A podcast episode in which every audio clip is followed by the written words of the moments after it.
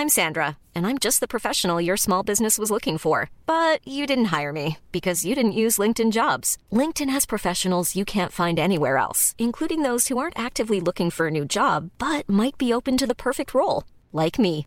In a given month, over 70% of LinkedIn users don't visit other leading job sites. So if you're not looking on LinkedIn, you'll miss out on great candidates like Sandra. Start hiring professionals like a professional. Post your free job on linkedin.com/people today. Bonjour à vous et bienvenue à tous pour Midi News, la veillée de la reine, une nuit historique à Édimbourg, un concentré forcément d'émotions, de recueillement, et puis une liturgie parfaitement millimétrée. Alors pourquoi a-t-on besoin de ces rites et de ces rituels? Pourquoi a-t-on besoin de sacrés nous allons en parler, concentré de sacré également. Les funérailles lundi seront soumis quant à elles à un protocole extrêmement strict et rigoureux auquel vont se soumettre tous les grands de ce monde. On vous livrera tous les détails avec nos journalistes sur place. Tout autre sujet dans cette émission, on vous parlera des éoliennes dans cette... Euh, dans Midi News, Stop ou encore des habitants résistent en tous les cas face à une pollution visuelle et une catastrophe écologique qu'ils dénoncent. Et puis Suède, Italie, les prémices de l'union des droites. Nous analyserons ce qui se passe dans ces deux pays et en quoi cela pourrait influencer la France. Est-ce une lame de fond en Europe? Et puis bien sûr, hommage à l'immense Jean-Luc Godard avec des films tels que Le Mépris ou encore À bout de souffle. On verra quelques extraits. Mais tout d'abord, le journal. Bonjour à vous Nelly. C'est à la une, effectivement, la disparition de Jean-Luc Godard. Il était âgé de 91 ans. L'information a été euh, transmise par euh, sa famille elle-même. Vous les avez cités, ces films cultes. On pourrait y rajouter euh, Pierrot le Fou. Retour sur cette carrière qui a évidemment marqué l'histoire du cinéma moderne avec Viviane Hervier. À bout de souffle, c'est le premier long métrage de Jean-Luc Godard. Sorti en 1960, le film bouscule les codes habituels du cinéma. Dans le jeu des acteurs, le montage, mais aussi la façon de tourner. À l'époque, les, gens disaient que c'était tremblé. Oui, parce qu'on mettait, mais... parce qu'on mettait la caméra sur l'épaule. Aujourd'hui, je la mets sur un pied, on me dit que c'est chiant parce que c'est fixe. Au moment des événements de mai 68, il exige avec d'autres cinéastes de la nouvelle vague l'arrêt du Festival de Cannes. Parle solidarité avec les étudiants et les ouvriers et vous me parlez travelling et gros plans Fin des années 60, Jean-Luc Godard se tourne vers un cinéma plus engagé, plus politique, plus hermétique aussi pour le grand public. Il faudra attendre les années 80 pour que Godard renoue avec un cinéma plus classique. Dans Détective, il réunit à l'écran Nathalie Baye et Johnny Hallyday, un succès en salle. Avec ses coups d'éclat, ses coups de génie et ses échecs, Jean-Luc Godard reste l'un des cinéastes les plus inventifs de sa génération. Son audace, sa créativité ont influencé nombre de réalisateurs. Il a marqué à tout jamais l'histoire du cinéma. En Gironde, à présent, les flammes continuent de progresser à Somos, c'est au sud de la Cano. Le feu euh, s'est déclaré hier dans l'après-midi. Plus de 500 personnes d'ores et déjà dû être euh, évacuées. La météo, qui plus est, n'aide pas les pompiers à maîtriser cet incendie. Écoutez. La tempête Daniel nous amène une météo qui est assez incertaine, avec euh, des rafales de vent euh, qui ont été soutenues dans la nuit, qui ont euh, conduit une forte progression du feu en direction du village de Sainte-Hélène. L'action des pompiers était déterminante puisqu'elle a réussi à stopper cette progression, mais le feu est contenu dans un périmètre de 1300 hectares ce matin. Les pompiers réussissent à à peu près le maîtriser, le contenir sur certains fronts, mais il y a des fronts qui sont encore très actifs et des points d'appui qui sont compliqués à tenir. Dans l'actualité également, le comité d'éthique juge possible une aide active à mourir, mais sous certaines conditions strictes, je cite. Euh, au même moment, Emmanuel Macron lance une consultation en vue d'une possible loi d'ici à la fin 2023. Une convention citoyenne organisée par le Conseil économique, social et environnemental sera constituée euh, dès le mois d'octobre. Enfin, par dizaines de milliers, les Britanniques se pressent pour se recueillir devant euh, le cercueil d'Elisabeth II, toujours à Édimbourg, à l'heure qu'il est. Bonjour Florian Tardif. Vous, vous vous trouvez devant le, le palais de Buckingham à, Londres, où le cercueil sera transféré dans le courant de la soirée. Oui, tout à fait. Euh, le cercueil de la reine sera euh, transporté euh, grâce à un avion de la Royal Air Force jusqu'à l'une des bases de la Royal Air Force située à l'ouest de la capitale où nous nous trouvons. Ensuite, le corbillard de la reine prendra les grandes artères de Londres afin de rejoindre Buckingham Palace et passera ici, précisément là où nous nous trouvons, au niveau de Marble Arch, qui se situe à l'une des extrémités d'une des rues les plus emblématiques peut-être de la capitale, qui est Oxford Street. Le corbillard va longer l'un des plus grands parcs également de, la capitale qui est Hyde Park avant de rejoindre Buckingham Palace qui se situe tout au bout de, cette rue. Le cercueil sera alors conservé dans une pièce circulaire qu'on appelle la Ballroom pendant une nuit. Il y aura la présence durant cette nuit du roi Charles III et de la reine consort ainsi que d'un de ses fils, William, accompagné de sa femme Kate. Et il faudra attendre le lendemain pour que le cercueil soit de nouveau transféré jusqu'à Westminster, jusqu'au Westminster Hall. Et là, il sera visible pour l'ensemble de la population pendant quatre jours, Nelly ces précisions concernant le programme. Merci et, voilà, c'est à vous, euh, Sonia, pour le début du, débat. Et bien sûr, on va en parler évidemment de tous ces préparatifs avec nos invités. Nous accompagne Maître Pierre Gentillet. Bonjour, à vous, merci d'être là. Andrew euh, Simkin est avec nous. Bienvenue. Good afternoon, God Good afternoon, yes sir. Président de la Royal Society of Saint-Georges.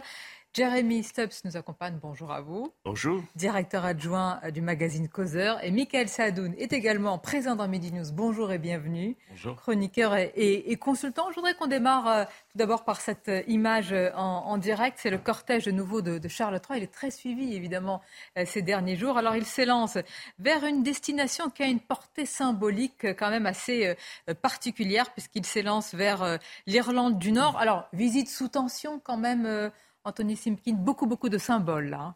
Andrew chez Sonia. Oh, excusez-moi. Qu'en pensez-vous? Beaucoup de euh, tensions? L'Irlande euh, concentre beaucoup de, conflits euh, pour notre royaume en ce moment. suite au Brexit, la frontière avec l'Europe s'est définie dans un premier temps entre les deux Irlandes, dans un deuxième temps entre l'île, on va dire d'Angleterre pour faire simple, et l'île d'Irlande nous avons euh, les accords euh, de, Vendredi Saint, euh, qui datent de, 1998, 98, si je ne m'abuse, avec Tony Blair notamment. Et Joe Biden, entre autres, ne souhaite pas du tout remettre en cause ces accords. Et donc, la présence de Charles, avec toute cette pompe et, tout, ce symbole, par sa simple présence, va déjà amorcer une, une sorte de réunification, une pacification au moins. C'est comme ça que c'est perçu en tous les cas sur place, hein, Jeremy Stubbs. C'est-à-dire que le, cette visite est attendue, elle est vue comme un, un symbole quand même de, de, respect en cette période de deuil.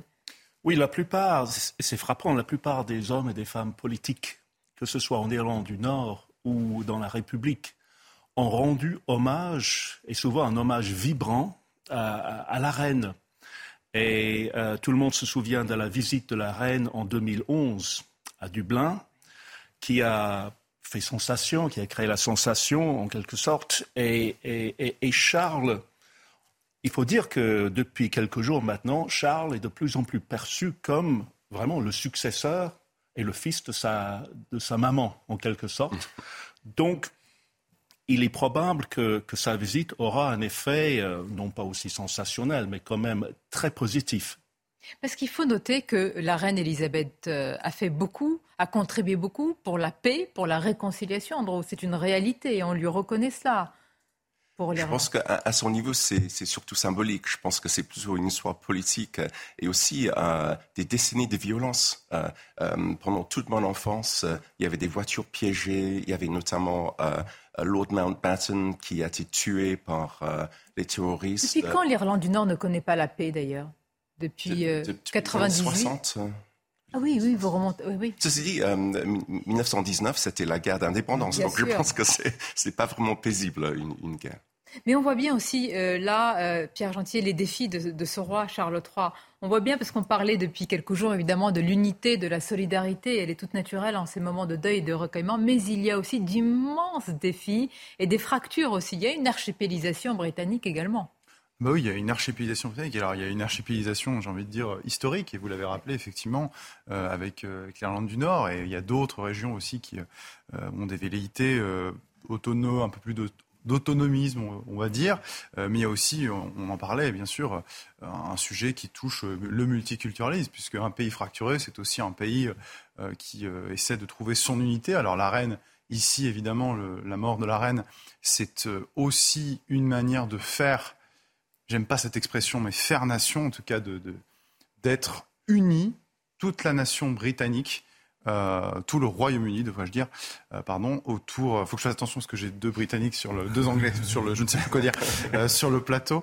Euh, donc évidemment, oui, c'est c'est une manière de faire sens, de faire unité, mais il est certain que voilà, le roi Charles. Euh, Charles III, c'est comme ça qu'on doit, qu'on doit l'appeler, euh, il va être vu à travers Élisabeth II. Vous l'avez bien rappelé, c'est le, c'est le fils, c'est le fils de sa mère. Et, et, étant donné son règne, euh, la longévité, les périodes clés euh, qu'elle a, qu'elle a traversées, qu'elle a vécues, elle a vécu la Seconde Guerre mondiale, même si elle n'était pas monarque à l'époque. Elle a surtout vécu la décolonisation.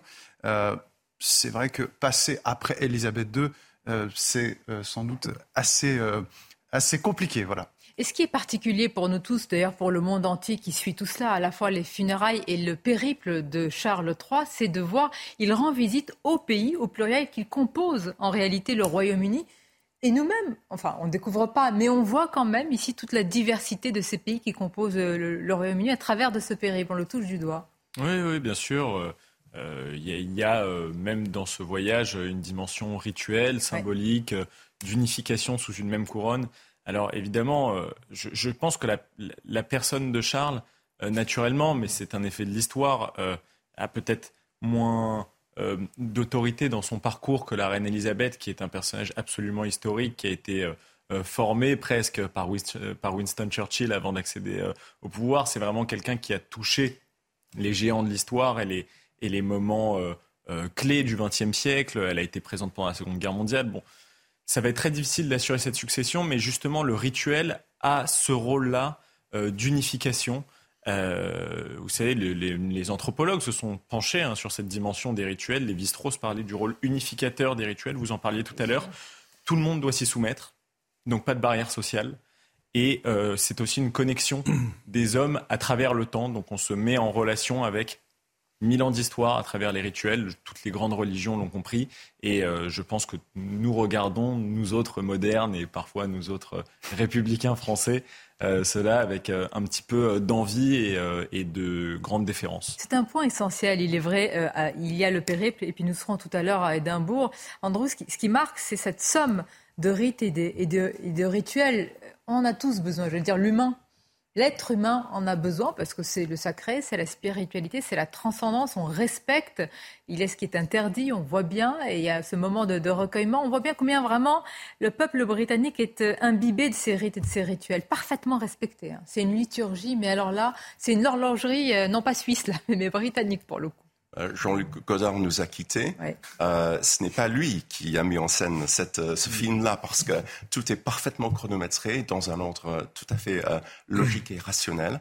Euh, je, je, pense que la, la, la, reine a eu le, le bon goût ou, ou l'excellente idée de mourir en Écosse. Donc déjà, premier point.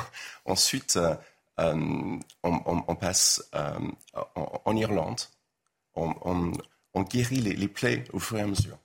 Oui, et ça va pas être un travail facile. Euh, Jérémy, il faut qu'on en parle parce que guérir les plaies, il faut savoir, pour ceux qui connaissent l'Irlande du Nord, je me souviens de d'Irlandais qui nous disaient, alors à l'époque c'était la reine, mais peut-être disent-ils la même chose de Charles, ce n'est pas mon roi. Ce n'est pas mon roi. C'est un, grand défi. Hein. Là, je ne sais pas si le roi Charles III va s'impliquer dans le dossier irlandais, quelle capacité politique, euh, quelle envergure il peut mener. Mais attention, il ne faut pas que ce que l'on voit, les images, cachent véritablement ce que pensent certains également. En fait, depuis les, accords de Belfast, comme l'a rappelé Andrew en, en 98, l'Irlande du Nord s'est transformée. Euh, comment dirais-je, c'est un espace très curieux où ceux qui ont envie de se croire en République se comportent comme s'ils si, y étaient. Ceux qui ont envie de se croire en royaume, c'est la même chose. Et il y a eu des élections euh, en Irlande du Nord cette année et tout le monde sait que Sinn Féin, le parti euh, loyaliste, est arrivé en tête, mais en gardant le même nombre de sièges. Ce qui est le plus frappant quand même dans les résultats, c'est le parti euh, neutre, en quelque sorte, qui a plus que doublé ses sièges. C'est-à-dire que démographiquement, les, les, jeunes qui sont en train de vieillir, ils s'en fichent de savoir s'ils sont en République irlandaise ou s'ils sont au Royaume-Uni. Donc, la visite de Charles, ce n'est pas en quelque sorte la visite d'un roi conquérant, c'est juste la visite de quelqu'un de très bienveillant qui euh, représente beaucoup pour certains et qui, dont l'influence se réduit à, la bienveillance pour les autres. Ce n'est pas aussi euh, une visite euh, de, la reine il, y a 30 ans, 40 ans, a été très différente. Il va rester que, quelques heures hein, en, Irlande du Nord, mais je pense que les responsables politiques sur place vont avoir l'occasion, peut-être au-delà de l'hommage à la reine et du recueillement, de lui dire quelques mots, peut-être pour qu'il impulse une dynamique dans le dossier euh, irlandais, dans cette petite nation finalement de son royaume, mais ô combien symbolique et, importante. On va rester sur cette image de l'avion qui va décoller et on va aussi se euh, transporter, si je puis dire, euh, à, Édimbourg où véritablement c'était une nuit historique et là le mot n'est pas galvaudé. Euh, c'est notre journaliste Régine Delfour qui y est. C'est là vraiment le corps du roi et en l'occurrence de la reine prend vraiment toute sa signification, son importance, puisque vous avez le corps de la reine qui est exposé évidemment le cercueil qui est exposé pour un dernier hommage. On va voir des images où tout est, euh, en tous les cas, on a vu que tout est calculé, millimétré, rien n'est laissé au hasard, tout est puissant et en symbole. Et Régine Delfour, notre journaliste, a eu c'est quand même un événement, euh, l'occasion de pouvoir eh bien, s'approcher du cercueil au bout d'une attente, je crois même de 30 minutes, hein, alors que l'attente peut être beaucoup, beaucoup plus longue. Régine Delfour, racontez-nous de nouveau, vous l'avez fait tout à l'heure euh, dans l'émission de Pascal Pro, ce moment quand même pour vous, et évidemment, on imagine pour les Écossais et plus euh, largement pour les Britanniques, euh, un grand moment avec beaucoup de symboles. Oui, Sonia, j'ai eu la chance donc de, de pouvoir euh, faire cette queue uniquement de, pendant 30 minutes, alors que certains, je vous le rappelle, ont attendu plus de 12 heures. Il y a tout un parcours, il faut avoir un petit bracelet comme euh, celui-ci, je ne sais pas si vous le voyez, enfin un petit bracelet qu'on nous donne, qu'on vous donne au, début. Sans ce bracelet, vous ne pouvez pas euh, être dans le parcours, un parcours qui est très millimétré. Il y a des barrières partout, il y a des policiers, des gens qui sont là pour vous aider, et puis toujours avec un mot très bienveillant, très souriant. Puis vous arrivez euh, au bout, euh, alors certains 12 heures, moi uniquement 30 euh, minutes, je suis arrivée au niveau de la cathédrale. Déjà là, c'est une première une première impression, vous avez une petite bouffée un peu là où vous avez votre cœur qui, qui, bat un petit peu, même si je ne suis pas britannique. ensuite, euh, sur les marches de la cathédrale, il y a deux entrées, donc deux fils pour essayer de plus fluidifier. Après, la première chose qui m'a un petit peu marqué, c'est de voir ces policiers à l'intérieur de la cathédrale. C'est très rare hein, de voir évidemment des policiers dans, dans un lieu euh, sacré. Quand j'ai aperçu euh, le cercueil avec l'étendard royal et puis je voyais les gens qui passaient, c'est très très court, hein, à peine une minute. Et je me suis retrouvée devant le cercueil, j'ai vu la, couronne d'Écosse, puisque la reine, je vous le rappelle, était reine d'Écosse. Et, euh, en fait, j'étais, émue. Euh, c'était, c'est, assez émouvant de, se trouver devant euh, cette femme qui est un personnage historique. C'est, un moment. c'est un moment d'histoire que nous sommes en train de vivre et, et honnêtement, c'est compliqué de ne pas avoir, de ne pas penser à cette femme qui a réussi à, unifier euh, tout son empire. Et d'ailleurs, même dans sa mort, elle, est morte euh, en Écosse, qui est un grand symbole ici pour les Écossais, puisque ils me le disent, ils me disaient depuis, euh, depuis plusieurs jours, comme tout à l'heure encore. Si elle n'était pas morte à Balmoral, ils n'auraient jamais pu vivre ce moment. Et honnêtement, je ne suis pas sûre que si j'avais été à Londres, si elle était morte à Londres, j'aurais pu me recueillir auprès de son cercueil. Et à l'intérieur de la cathédrale, euh, Régine Delfort, il y avait aussi beaucoup de, bienveillance. Hein. Vous avez raconté une attente qui est longue, beaucoup de bienveillance pour euh, eh bien, demander aux personnes si elles allaient bien, si elles pouvaient attendre. Et puis, euh, ce qui est frappant, c'est que les citoyens, ceux qui viennent rendre hommage, prennent leur temps. C'est-à-dire, il y a la liturgie, les rites, les rituels ben, qui ont leur horloge propre, et puis chacun prend son temps véritablement pour rendre hommage avec beaucoup, beaucoup de recueillement. Oui, euh, tout le monde marche euh, évidemment doucement. Tout le monde commence à, quand on aperçoit le, cercueil, à regarder. Le cercueil a commencé son recueillement et puis il y a un petit geste devant le cercueil. Ceux qui le veulent évidemment, qui s'inclinent en, forme de respect.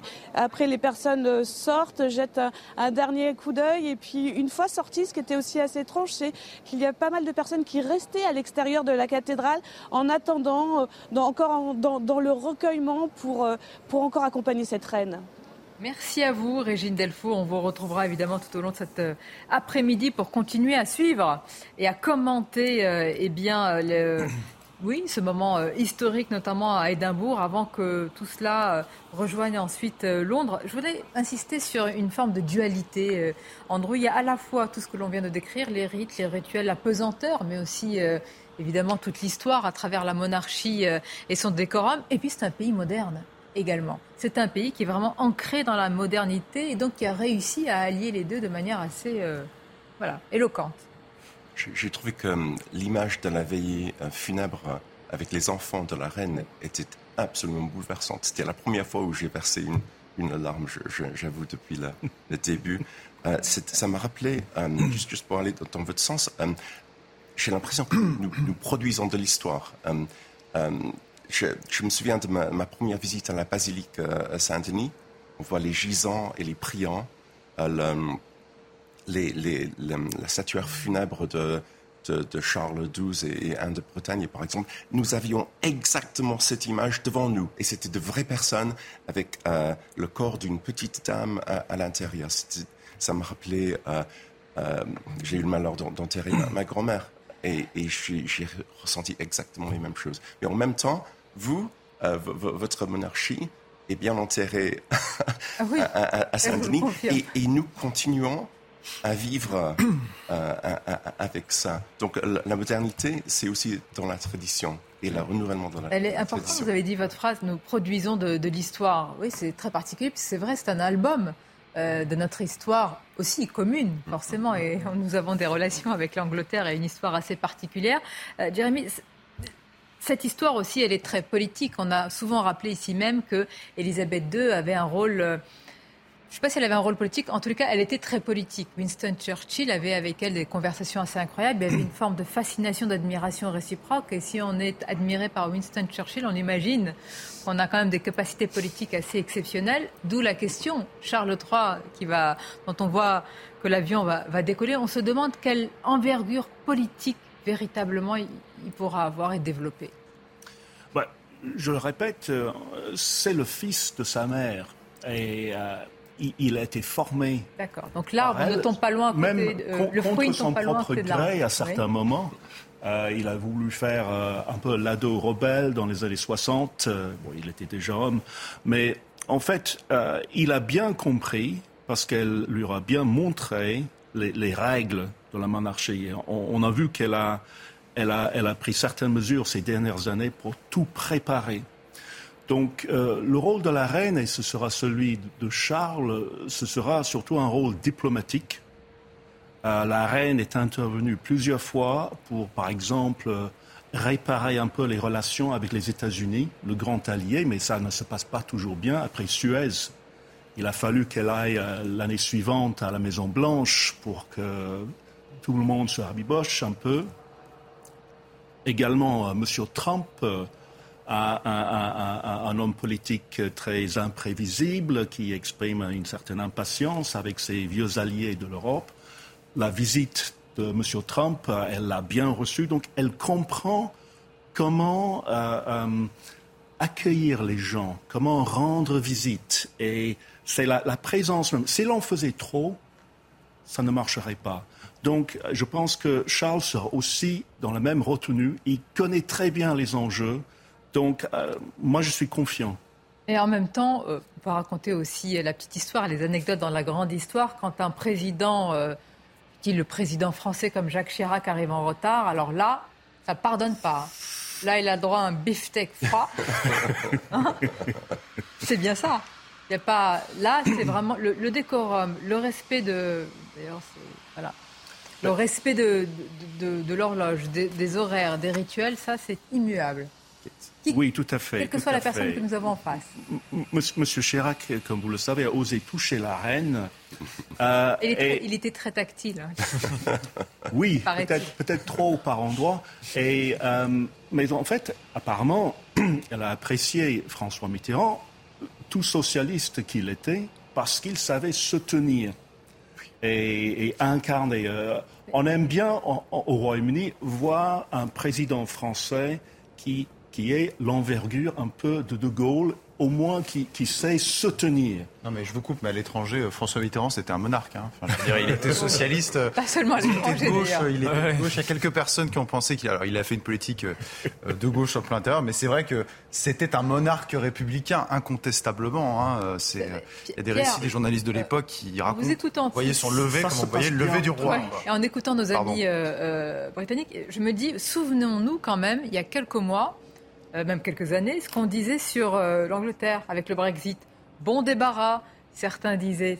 Je veux dire, il y a- il y a- vous voyez la tonalité avec euh, aujourd'hui. Là, on, on- on rend hommage à la reine, on salue l'unité, on salue quand même le peuple britannique. Il y a quelque temps, vous vous souvenez de tout ce qui a été dit par certains bien sur sûr. le Brexit et bon débarras, vous ne voulez pas de l'Europe, hop. Mais C'est vous savez, les, les une Brits. unité civilisationnelle quand même derrière les institutions et derrière, euh, derrière le Brexit.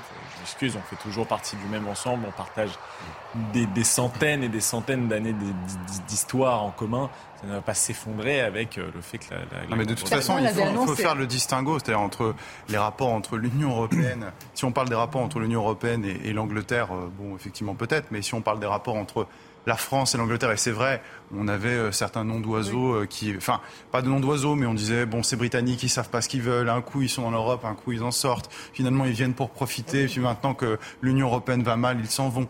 Euh, bon, en réalité, nous, la relation, c'est intéressant parce que j'ai deux sujets de Sa Majesté ici sur le plateau, mais c'est vrai que les, les nous, les, les rapports qu'on a avec les Anglais sont des rapports assez compliqués. À la fois, ce sont nos premiers rivaux parce que nous nous sommes fait la guerre quand même bien plus longtemps que nous avons été alliés. Nous avons été alliés relativement tardivement à la fin du 19e siècle, mais nous avons été vraiment alliés. Ça, c'est vrai. Complètement, à tel point qu'aujourd'hui, on pense que c'est vrai, notre premier allié en Europe, c'est l'Angleterre. C'est peut-être vrai. Euh, on a un rapport, nous, Français, avec, euh, avec les Anglais, qui est un rapport affectif. Oui, c'est et en même temps, plus, hein. euh, Je t'aime moi non plus. conflictuel. Oui. Gainsbourg et Birkin. plus affectif. Voilà, je dirais. exact. Pas mal quand même. Comme relation, Gainsbourg, Verkin. On va Voilà. marquer une courte pause. On va revenir, on ira à Édimbourg, évidemment. On va voir les suites de cette veille historique. Et puis vraiment, je veux qu'on s'arrête sur le protocole lundi. Vous n'avez pas, enfin, vous n'avez pas dit si, certainement, mais de l'aspect minutieux des détails dans lesquels, évidemment, tout le protocole va entrer pour que tout se passe très bien. On a quelques éléments qu'on va vous soumettre et puis on évoquera d'autres sujets également. À tout de suite.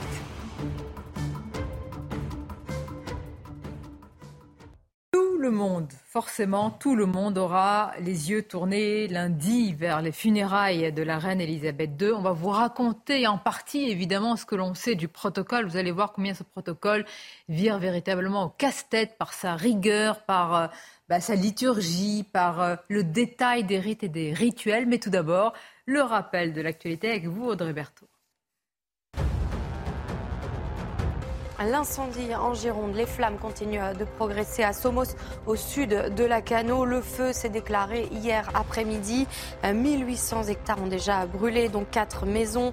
Un peu plus de 500 personnes ont été euh, évacuées. 300 pompiers sont mobilisés. Des renforts de plusieurs départements voisins sont venus aider euh, leurs collègues de Gironde.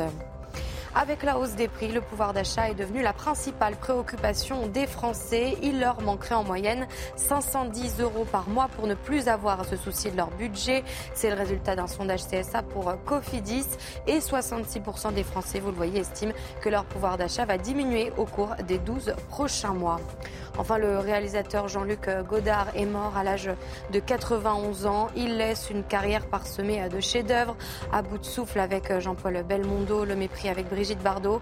Jean-Luc Godard a marqué l'histoire du cinéma et avait remporté de nombreux prix.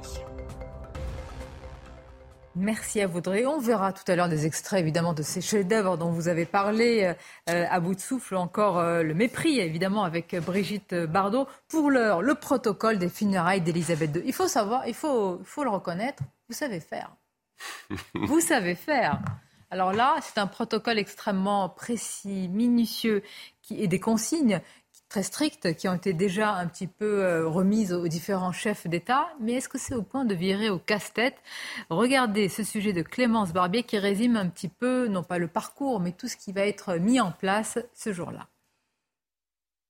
À Londres, jamais un dispositif de sécurité n'a été aussi draconien.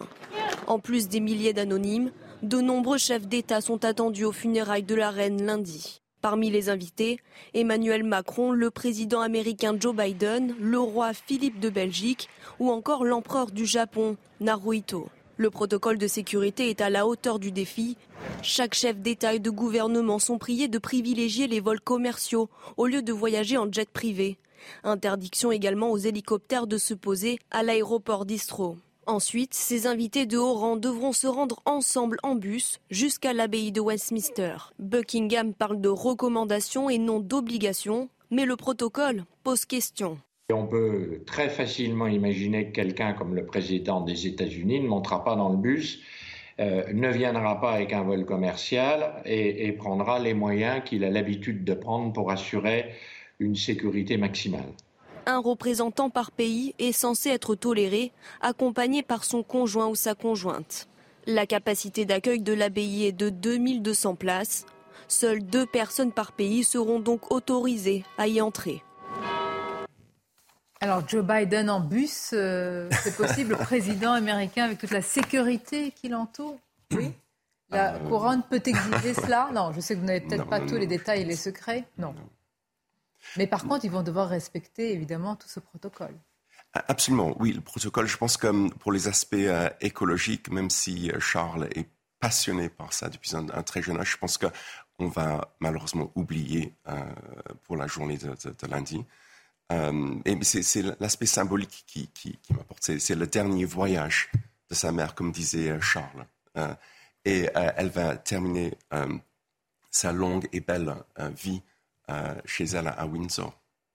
On imagine que tout cela est préparé depuis évidemment longtemps. Hein. évidemment que les autorités, le protocole, la monarchie, euh, Jérémy a eu le temps évidemment de réfléchir à tout ça, mais en termes de sécurité quand même, j'essaye de me souvenir si là, dans les dernières années, il y a eu un événement, on en parlait tout à l'heure, qui a réuni autant, ou qui pourrait réunir autant de concentration de chefs d'État. N'oublions pas aussi les chefs d'État, les représentants euh, des religions, enfin bref, tous, mm. les, tous les grands, entre guillemets, de ce monde. Oui, oui, c'est un, casse-tête pour la sécurité, euh, comme le sera d'ailleurs la cérémonie d'ouverture des Jeux Olympiques à Paris. Euh, bientôt. Merci de nous le rappeler, oui. C'est vraiment les Anglais, ils nous taquinent. oui. on sait que ça va être compliqué, on sait. On va vous montrer la voie, ne vous inquiétez pas. Non, mais il est vrai que euh, le grand défi aujourd'hui, avec les, très grandes occasions, c'est comment les sécuriser. Euh, et euh, normalement, le président américain, où qu'il soit, sa sécurité est assurée par ses propres, agents. Et, je doute que, que, ça change. Euh, mais il y a un certain prix à payer, justement, pour garder le côté, comment dirais-je, le, rituel, là. et je ne doute pas que tous ces visiteurs ne soient très en quelque sorte enthousiaste à l'idée euh, d'assister à, on l'a dit euh, peut-être trop fois, à cette page de l'histoire mm-hmm. qui, se tourne. Euh, en même temps, ce serait bien sûr le, rêve d'un terroriste de, ah, faire sauter le tout en même temps. mais ils n'auront pas je doute que les terroristes soient aussi organisés que la famille royale pour la cérémonie. Certes, il faut, il faut l'espérer. Il y a aussi tout l'aspect. Vous savez, il y a toujours des grincheux. Il y a des grincheux qui trouvent que l'hommage dure trop longtemps, que les médias, peut-être du monde entier, et en particulier français, en parlent trop. Est-ce qu'il faut préciser, Pierre Gentier, que ce n'est pas un hommage qui est rendu à la monarchie en tant que telle? Ce n'est pas un éloge de la monarchie, même si certains sont libres de le faire. On va pas certains l'ont vu. Oui. ont vu un éloge de la monarchie, parce que là, il y a cette cérémonie, puis on peut parler euh, de la polémique effectivement sur euh, les, euh, les maires, en l'occurrence de gauche, qui ont refusé de mettre le drapeau en berne à hauteur de leur mairie, parce que, et même des députés, hein, dont des députés France Insoumise que j'écoutais il n'y a pas longtemps, et qui nous indiquaient que c'était un hommage excessif rendu à la monarchie et que nous, républicains français, euh, nous ne pouvions pas rendre ainsi hommage à la monarchie. En réalité, on ne rend pas hommage à la monarchie, nous rendons hommage à Elisabeth II, à un chef d'État qui a eu euh, une longévité extraordinaire, euh, qui a marqué l'histoire du Royaume-Uni, et, c'est cela, c'est cela qu'on veut marquer. Donc, encore une fois, c'est des propos maladroits, mais je, pense qu'on en avait déjà un petit peu parlé euh, pendant la publicité pour tout dire, mais je pense que c'est un épiphénomène en réalité à mon avis, et c'est ça ce qui agace beaucoup la gauche, c'est qu'en fait tous les Français, enfin une écrasante majorité des Français sont comme nous aujourd'hui, c'est-à-dire ils sont dans le recueillement, ils sont dans la dans la compassion.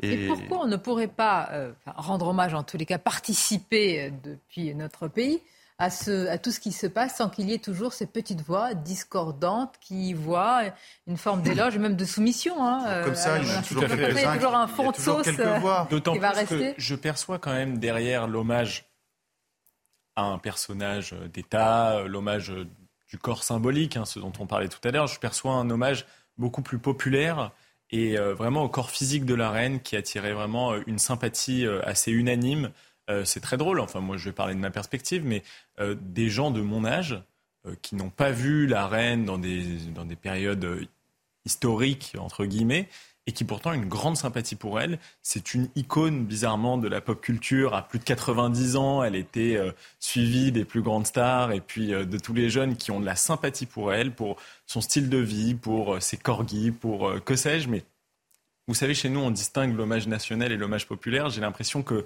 là, ça va être les deux en même temps et que, en effet, ça va être les plus grandes funérailles. Euh, vous, vous, demandiez tout à l'heure depuis quand on n'avait pas vu ça. Je pense que c'est depuis les funérailles d'Hirohito euh, en 88. C'est ce que dire, exactement. Je, je, pense que c'est ça. Et c'est assez drôle euh, de voir que ces événements se répondent dans la mesure où ce sont deux hommages à des, à des monarques, en fait, plus qu'à des chefs d'État, ce qui montre dans ces temps, alors que évidemment la monarchie n'est pas populaire en France et moi, je m'en réjouis, on a un autre système, etc. Mais il y a quand même une popularité croissante de ce système qui garantit une unité derrière on peut un être monarchiste.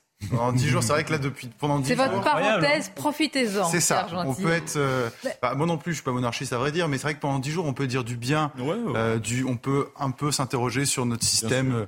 Euh, il est bien fait, effectivement, de la monarchie, d'avoir effectivement une continuité, d'avoir un symbole d'unité au-dessus des partis. c'est évidemment tout ça, on, on le comprend.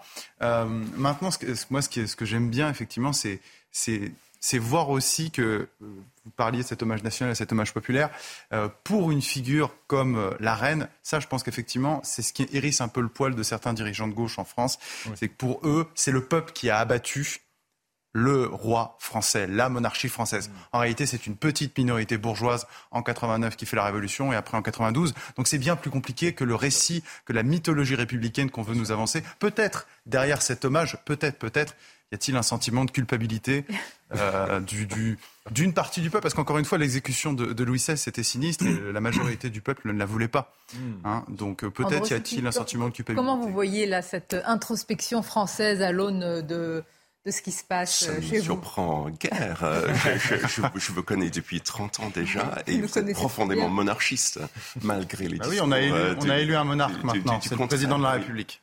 Absolument. je, pensais à, un maire qui, qui ne jouerait pas le jeu ou ce monsieur qui a hurlé d'après Andrew dans, lors du passage du cortège hier. Franchement, euh, il y a une, masse, une telle masse critique, euh, il y a un tel mouvement de foule, bah, il faut suivre la foule. C'est, euh, non, mais, mais c'est par là l'avenir. L'avenir, c'est nous, la monarchie, le Royaume-Uni et le Commonwealth. C'est clair. Là, vous nous rendez républicain. Et le... Alors, je vous parlais du protocole. On va sourire un petit peu en ces jours-ci. Euh, on a imaginé euh, ce que pourrait être le parcours euh, euh, d'Emmanuel Macron pour arriver euh, jusqu'au euh, ah jusqu'au funérailles. J'ai cru vous parler des funérailles d'Emmanuel Macron. Non, ne faites pas dire cela. On va voir ce parcours qui va s'afficher à, l'écran, un trajet présidentiel qui tient compte en réalité des contraintes de l'époque, c'est-à-dire évidemment des contraintes écologiques, etc. Qu'est-ce que, qu'est-ce que vous en pensez? Je le soumets à nos amis anglais. L'Eurostar, évidemment, l'arrivée à Je veux dire que, la ligne 9 est climatisée, donc déjà ah. c'est un, un énorme avantage. J'espère qu'elle arrive il peut voyager en, business premier, en Eurostar, c'est très confortable. Pour une arrivée précisément à 9h29 à l'abbaye de Westminster. Tout le trajet a été étudié. Temps de trajet 3h59. Émission de CO2 très très peu.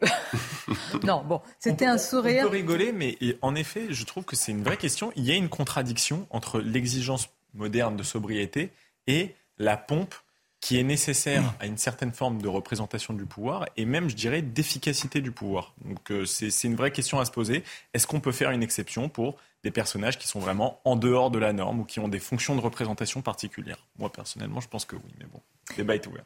Euh, Londres attend. Alors Londres attend le cercueil de la reine et c'est Vincent Fandès qui va nous raconter cette attente qui est teintée euh, d'impatience et de recueillement. Écoutons-le. Ici à Green Park, il y a des dizaines de milliers de fleurs. Il s'agit en fait des bouquets qui avaient été initialement déposés devant les grilles du palais de Buckingham à seulement quelques dizaines de mètres euh, d'ici, qui ont donc été déplacés euh, dans ce parc. Alors, il n'y a pas forcément que des bouquets de fleurs. D'ailleurs, c'est assez marquant. Il y a beaucoup de dessins euh, d'enfants. Il y a également des cartes écrites à la main venues du, monde entier. Il y a également beaucoup de peluches. Le tout dans un silence assez singulier, accompagné également de cette odeur de fleurs fleurs qui euh, euh, rajoutent à cette ambiance euh, très particulière. Alors, dernière information, autour de ces bouquets de fleurs, il n'y a pas de plastique, tout simplement parce que ces bouquets vont partir ensuite au compost qui servira, qui sera ensuite utilisé dans les jardins royaux. Voilà, et puis on suivra évidemment cette arrivée. Pour l'heure, je vais vous emmener ailleurs, en Europe. on va aller en Suède et en Italie. J'aimerais beaucoup vous entendre sur ces sujets-là. Pourquoi? Parce que la question qui se pose, est-ce un vent nouveau qui souffle sur l'Europe? Et sur les droites de la Suède à l'Italie. Est-ce que ce sont les prémices d'une union des droites? En tous les cas, ce modèle d'alliance entre une droite dite classique et une droite radicale gagne du terrain. En Suède, la progression des démocrates, qui sont appelés ainsi, formation née à l'extrême droite, donne à l'ensemble des droites une courte avance sur les gauches. Le résultat n'est pas encore euh, définitif. Et en Italie, la percée de Fratelli d'Italia, conjuguée à l'effet euh, d'un mode de scrutin qui avait été mis en place par la gauche devrait conduire, peut-être le dimanche 25 septembre, à une très large victoire d'une coalition de droite. Alors, est-ce que c'est une lame de fond? Alors, comment, messieurs, euh, Andrew, comment vous voyez cela? Est-ce que cette alliance aujourd'hui est en train de gagner dans certains pays, Suède et Italie notamment?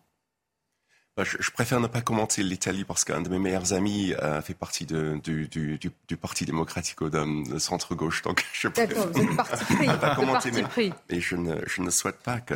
Et alors, le modèle suédois, voilà un pays euh, quand même euh, qui est revenu de, sur beaucoup de sujets. Hein, Michael Sadoun, sur l'immigration, sur la délinquance. Il faut vraiment avoir suivi la campagne, les législatives suédoises pour voir d'ailleurs le, les propos qui étaient tenus, voir il y a quelques années euh, c'était très différent. On dirait qu'il y a eu un réveil suédois qui se traduit peut-être dans les urnes.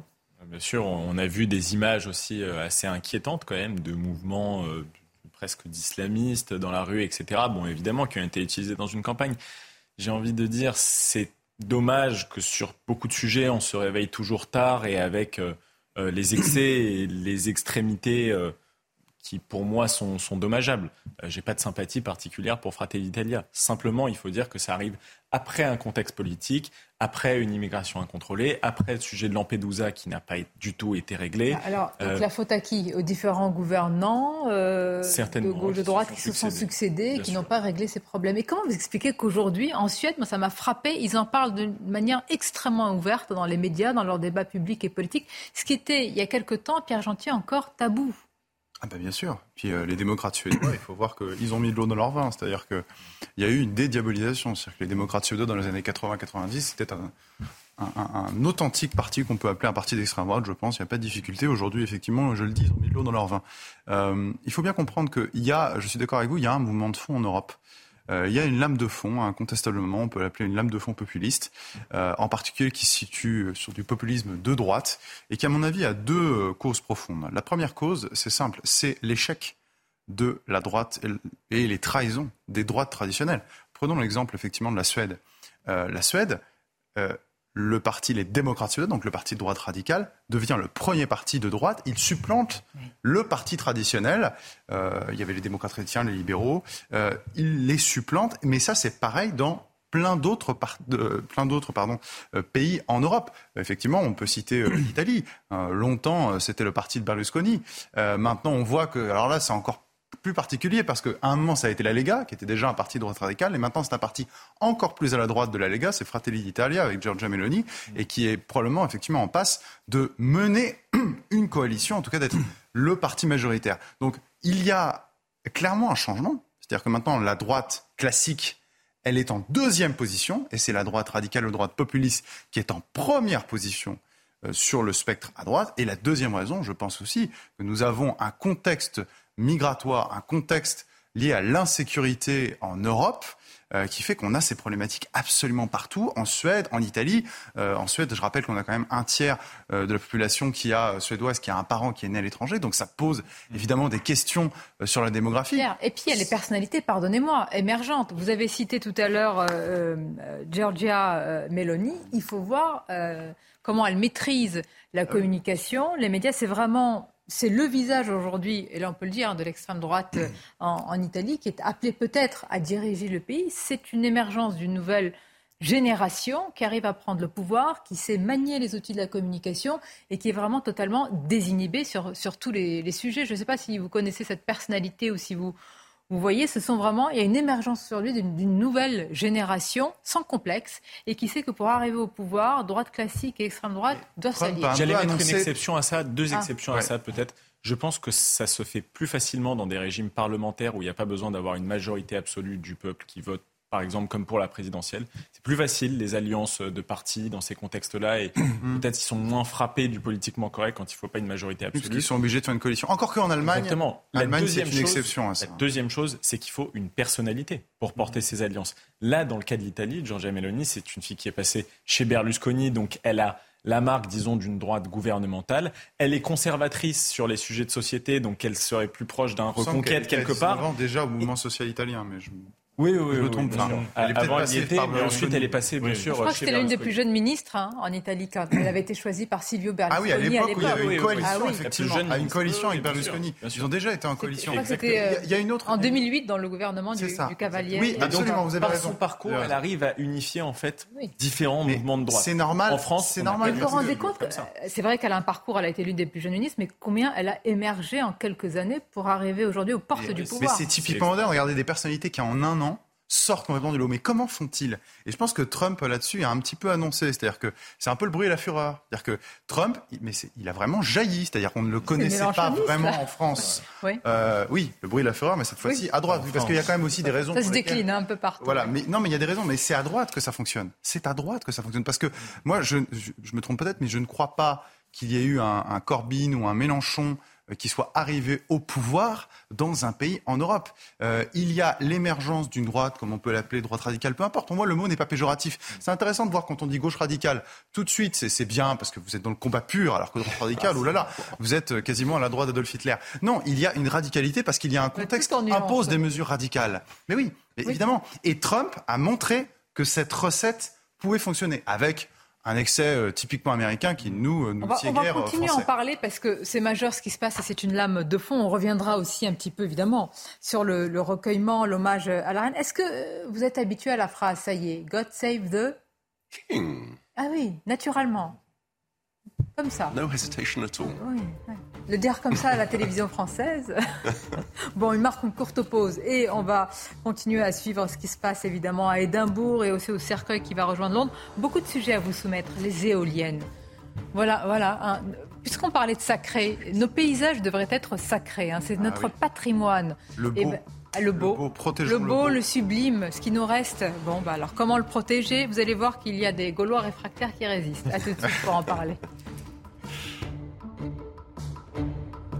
Image en direct avec euh, l'avion du roi Charles III qui vient de s'immobiliser. La porte qui s'ouvre, vous le voyez, à l'aéroport à Belfast, en Irlande du Nord. Et puis évidemment, une question se pose. Le nouveau souverain britannique saura-t-il penser les plaies nord-irlandaises? Charles III euh, qui va recevoir les condoléances sur place après le décès de la reine Elisabeth II. C'est une étape importante hein, pour celui qui souhaite incarner l'apaisement dans les pas de sa mère, mais on ne peut pas ignorer aussi le contexte sur place euh, en Irlande du Nord où le Sinn Féin, parti favorable à une réunification de ce territoire avec la République d'Irlande, est volontairement d'ailleurs resté à l'écart.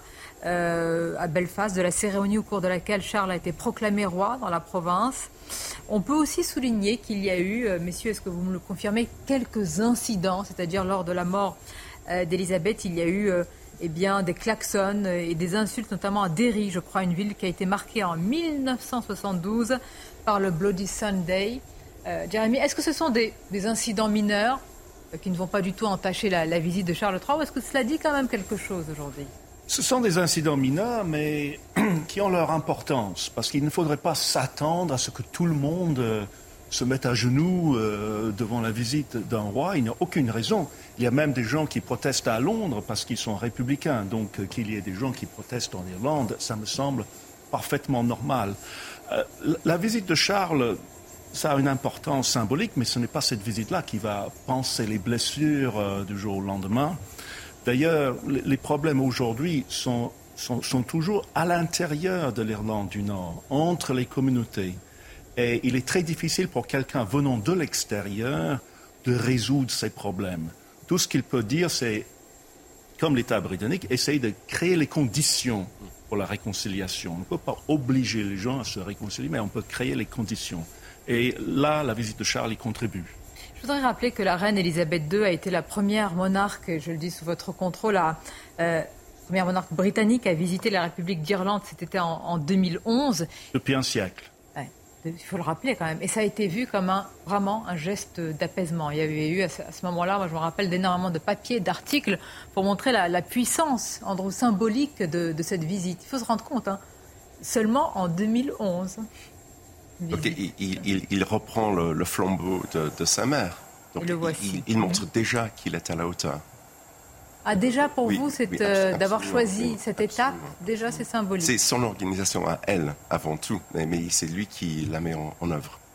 Nous sommes également avec vous, Andrew Simkin, avec Jeremy Stubbs et avec Philippe Doucet, membre du Bureau national du Parti socialiste. Joseph Touvenel, directeur de la rédaction de Capital Social, est avec nous. Nous commentons ces images. C'est aussi l'histoire qui s'écrit et nous le disons depuis tout à l'heure. Hein. il y a pu y avoir aussi des crispations en France pour dire ce n'est pas un éloge évidemment à la monarchie, c'est un éloge à une reine, à un grand dirigeant euh, britannique qui est euh, euh, décédé. Et puis cette étape, elle est très symbolique aujourd'hui. Oui, elle est symbolique parce que, enfin, moi, je suis pas un royaliste britannique, comme chacun a pu le constater, mais je trouve que les premiers pas du, du nouveau roi sont plutôt réussis. Euh, le fait qu'il aille en Irlande du Nord, euh, c'est une étape compliquée, puisque effectivement, on voit bien que euh, l'Irlande du Nord, comme vous l'évoquez, les communautés protestantes et catholiques, même si ça s'est, avec les accords du Vendredi Saint, ça la guerre entre les communautés s'est arrêtée. Je constate que le Sinn Féin a assisté, même d'une certaine manière, mais il a été présent. Il n'y a pas eu de boycott de, euh, euh, de euh, du roi Charles III, donc ils essayent de jouer, ils essayent de jouer l'apaisement. En même temps, paradoxalement, comme vous l'évoquiez aussi, le vrai sujet, c'est plus l'impact du Brexit et de l'accord avec l'Union européenne qui a bah, un impact sur à, rallumer les braises à rallumer les braises entre eux finalement parce qu'il y a une espèce de frontière douanière aujourd'hui entre la, Grande-Bretagne et, euh, euh, euh, et, l'Irlande du Nord. et c'est là que ça peut être compliqué, puisque les accords du Vendredi Saint font qu'il n'y a plus de frontières, quelque part, entre l'Irlande du Nord et l'Irlande dans sa berline. Par qui va-t-il être accueilli, d'ailleurs Est-ce que, est que vous le savez, Andrew? Je, je, ne sais pas, c'est certainement le responsable politique d'Irlande du Nord. Euh, je pense que d'abord, c'est le. Je ne me souviens plus du titre ronflant, mais euh, la représentante de la Maison Royale en Irlande du Nord sera là. Ce sont des personnes qu'on ne connaît pas, mais qui émergent à chaque fois qu'il y a un grand événement euh, de ce type. Le problème en Irlande du Nord actuellement, c'est qu'il n'y a pas vraiment de Premier ministre. Et la faute au protocole donc, euh, il arrive un peu dans un vide politique. Il y a de quoi remplir ce vide, mais il y a un vide parce que les catholiques et les protestants qui devraient collaborer ne sont pas prêts à coopérer en ce moment. Voilà les difficultés, hein. voilà les, fractures aussi. Et Joseph Touvenel en disait tout à l'heure qu'à travers le périple de Charles III, euh, en cette période, en ces jours-ci, on voit quand même les différents pays qui composent le Royaume-Uni. C'est assez frappant de voir... Euh, Évidemment, hein, toute cette articulation, ces différents pays, ces nations, leurs différences, leur histoire et tout ce qu'elle charrie. ne jamais raisonner sur le présent en ignorant le passé. Et si on veut se projeter sur l'avenir, il faut connaître le présent, donc le passé.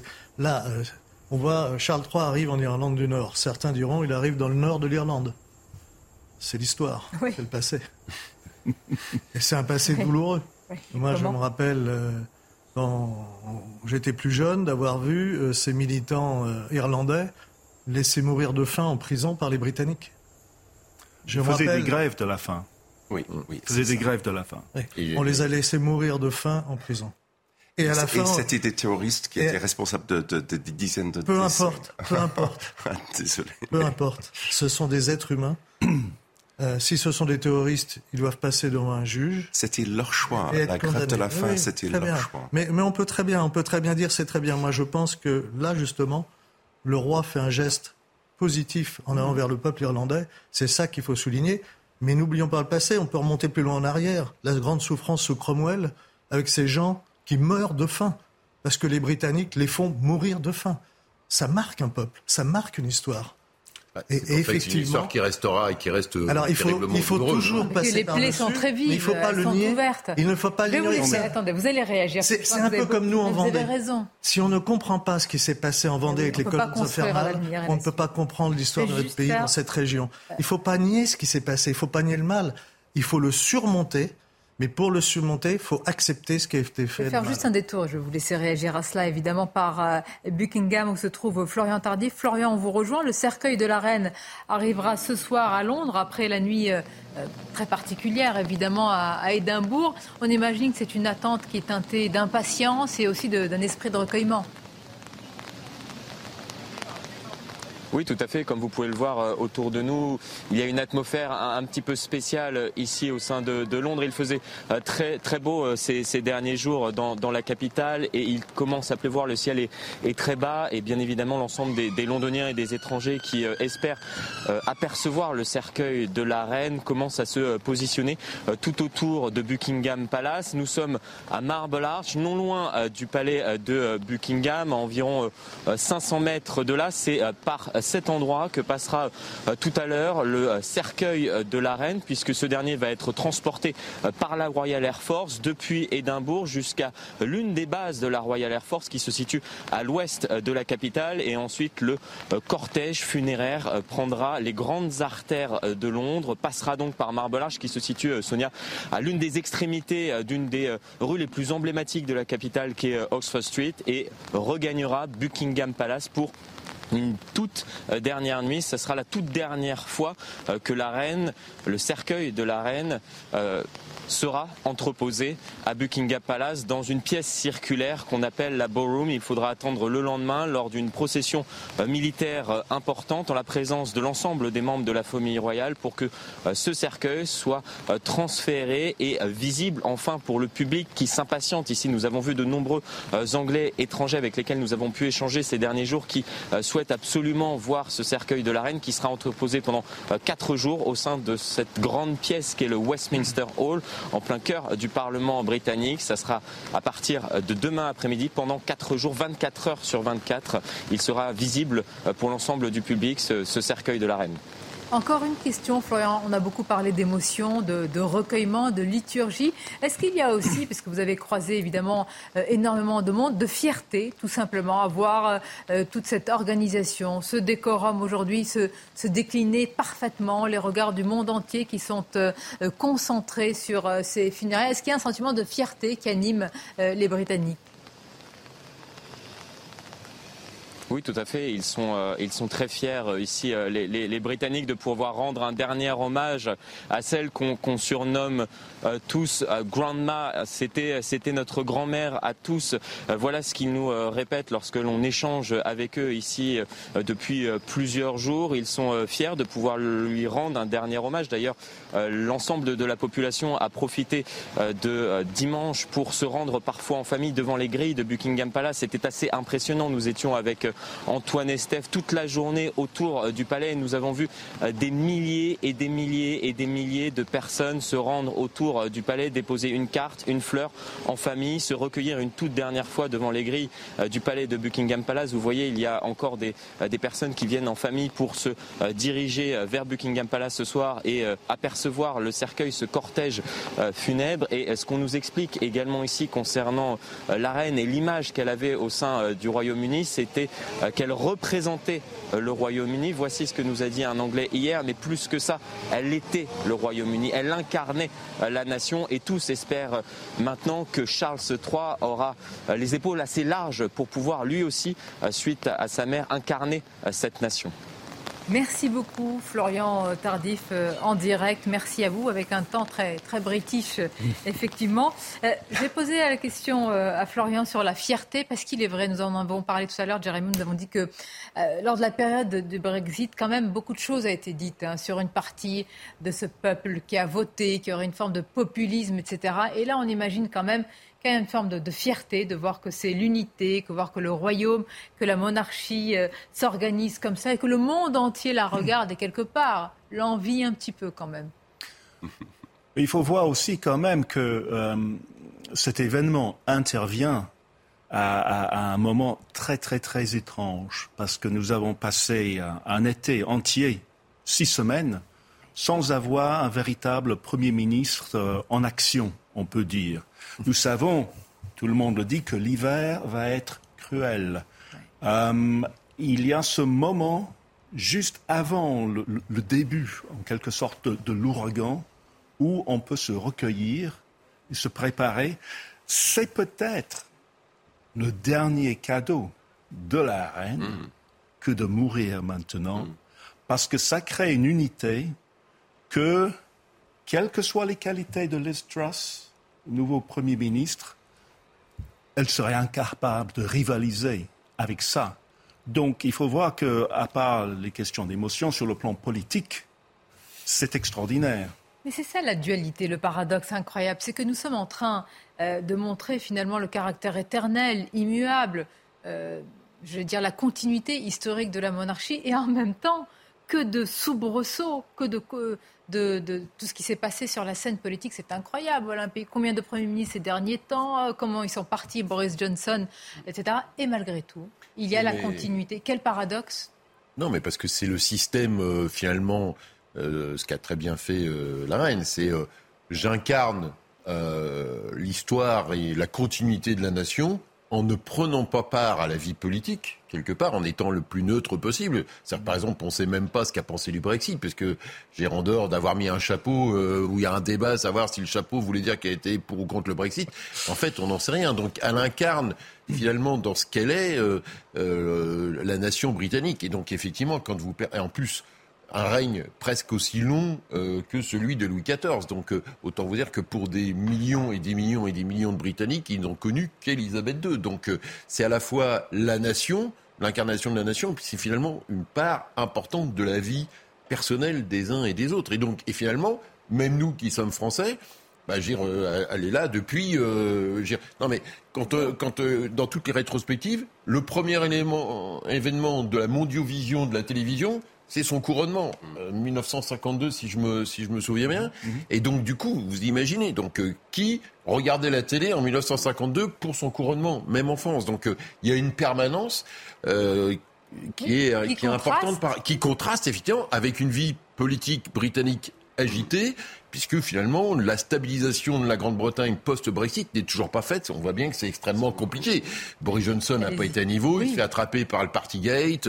Voilà, donc euh, c'est compliqué parce que le, Brexit est un vrai bouleversement profond. Tout passe, les premiers ministres, mais bah, c'est le principe, euh, c'est le principe de, la royauté. Tous besoin de stabilité, euh, individuellement et collectivement, pour une nation. Et là, elle montre, avec sa mort et tout ce qui se passe, le décorum autour, un ancrage une stabilité et une transmission, ce qui sécurise, ce qui sécurise euh, les peuples.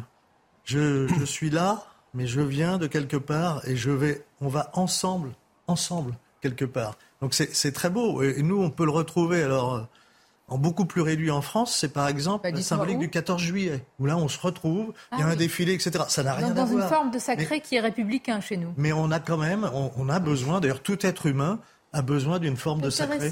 C'est-à-dire que nous... Tout être humain a besoin de quelque chose qui le porte vers quelque chose. C'est ce que De Gaulle avait essayé de faire avec la Ve République en disant il y a une continuité. Euh, notre monarque républicain devant l'éternel. Il hein. faut, bien voir là dans, la réflexion, d'ailleurs dans la biographie euh, que le britannique, le dernier auteur britannique euh, a fait sur De Gaulle, il, explique bien qu'en fait il a voulu à partir de, de, reprendre, il dit à un moment donné, il faut tourner la page de 1789 de Gaulle pour qu'on retrouve une continuité euh, avec cette logique un peu monarchique. Donc c'est vrai qu'on dit souvent que la Ve République, c'est une monarchie républicaine euh, où on assure une continuité. Alors c'est vrai que ces dernières années, avec le quinquennat la continuité, ben, on l'a pas vraiment, puisqu'il y a quand même beaucoup de premiers, de présidents de la République qui, sont passés, euh, Nicolas Sarkozy, François Hollande et Emmanuel Macron, et que cette dimension de la durée, on ne l'a plus. Mais d'où elle vient aussi? Puisqu'il y a un point dont on n'a pas parlé, on va rejoindre dans quelques instants euh, Régine Delfort. Il y a un point qui est essentiel, c'est que de la reine Elisabeth II au roi Charles III, la foi,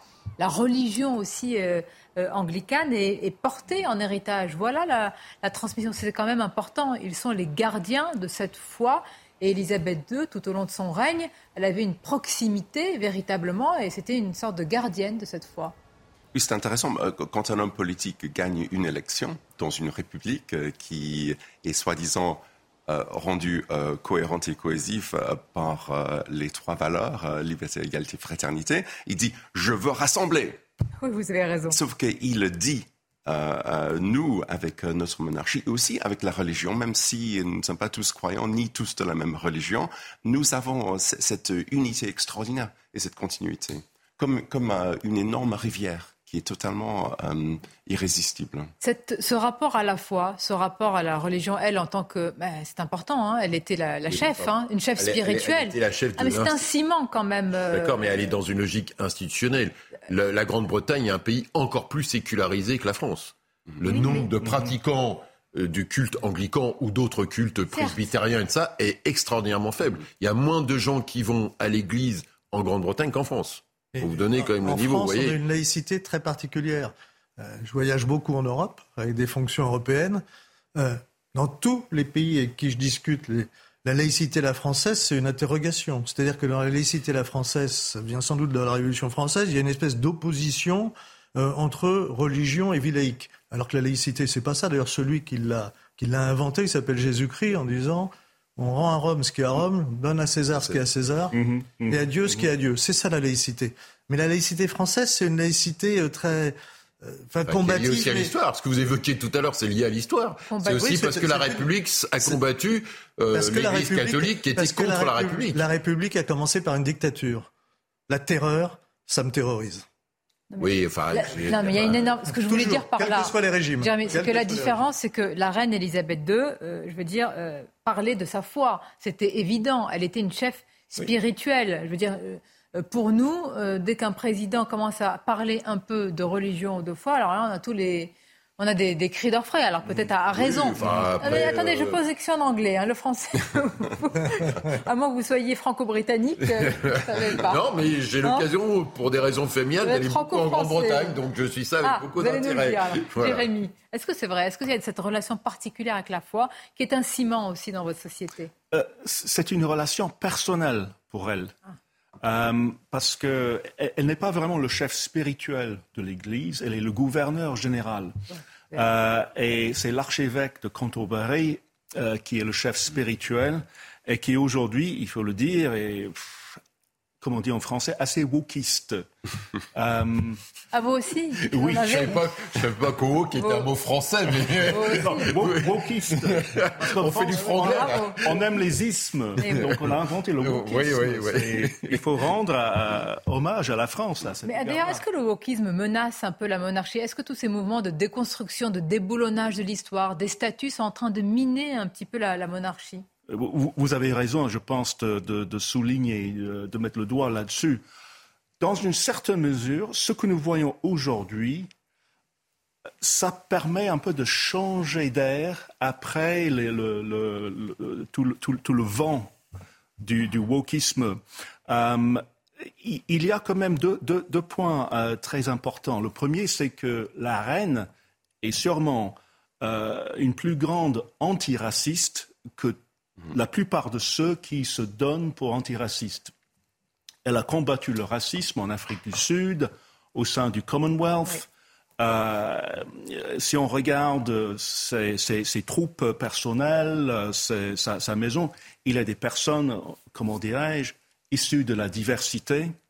En même temps, euh, son décès, sa disparition permet, euh, donne l'opportunité à beaucoup d'autres pays qui ont le monarque britannique pour chef euh, d'État de dire on en a marre et on va euh, chercher l'indépendance. Au moins six des huit euh, pays caraïbes vont sûrement prendre ce chemin. Et c'est leur strict droit. Mais il y a juste une chose, on voit sur euh, euh, Internet, et c'est le problème de wokisme, il y a des, exagérations, des hyperboles, mais hmm. incroyables sur le mal qu'aurait fait la famille royale, responsable de millions de morts. On croit qu'on parle d'Adolf Hitler. Et là, euh, Là, il, faut absolument essayer. Ça s'appelle un travail de déconstruction de l'histoire qui n'épargne pas. Je vais vous laisser, Régin. Je voudrais juste qu'on passe voir Régine Delfour à Édimbourg, parce que nous parlions tout à l'heure de ce caractère. Euh, non, elle est à Édimbourg, euh, Régine encore. Euh, Belfast, nous suivons hein, l'arrivée de, Charles III. Régine, toujours à, Édimbourg. Régine, nous venons de parler là sur notre plateau avec nos invités aussi du caractère spirituel. Alors, j'imagine qu'hier et encore aujourd'hui en la cathédrale Saint-Gilles, il y avait quand même cette aura de spiritualité qui entourait évidemment cette cérémonie. Oui, effectivement, euh, Sonia. Et d'ailleurs, euh, j'ai rencontré euh, plusieurs personnes ici et qui me parlaient hein, de, de ce rapport à la religion et ce que représentait la reine par rapport à cela et qu'il était normal pour eux d'aller dans la cathédrale Saint-Gilles pour rendre hommage à la reine. Et vous l'avez dit, en fait, quand on arrive dans la cathédrale, c'est un moment très solennel. Hein. Il y a vraiment un silence qui est respecté. Les gens marchent doucement et, commencent à se recueillir, puis à s'incliner euh, devant, devant la reine. Tout est vraiment euh, fait pour que tout le monde puisse avoir ce moment euh, bien à lui et, rendre surtout hommage à la reine. Merci beaucoup Régine Delfour alors que nous voyons le cortège du roi Charles III et là c'est le voyage très symbolique hein, et la visite en, Irlande du Nord. On va continuer à en parler, marquer une pause et puis vous entendre quand même sur ces phénomènes que nous avons en commun maintenant un petit peu partout, peut-être qu'ils viennent sûrement des États-Unis qui traversent l'Europe de déconstruction de l'histoire. Jusqu'où vont-ils aller? Est-ce qu'ils menacent la monarchie? Est-ce que, par exemple, Harry et sa femme Meghan, qu'on peut qualifier de progressistes et qui ont une vision sur l'antiracisme peut-être différente de celle de William et de et qu'avait Elisabeth II peuvent aussi apporter quelque chose, au contraire participer à cette déconstruction? On en parle juste après la pause sur ce sujet et d'autres, on se retrouve.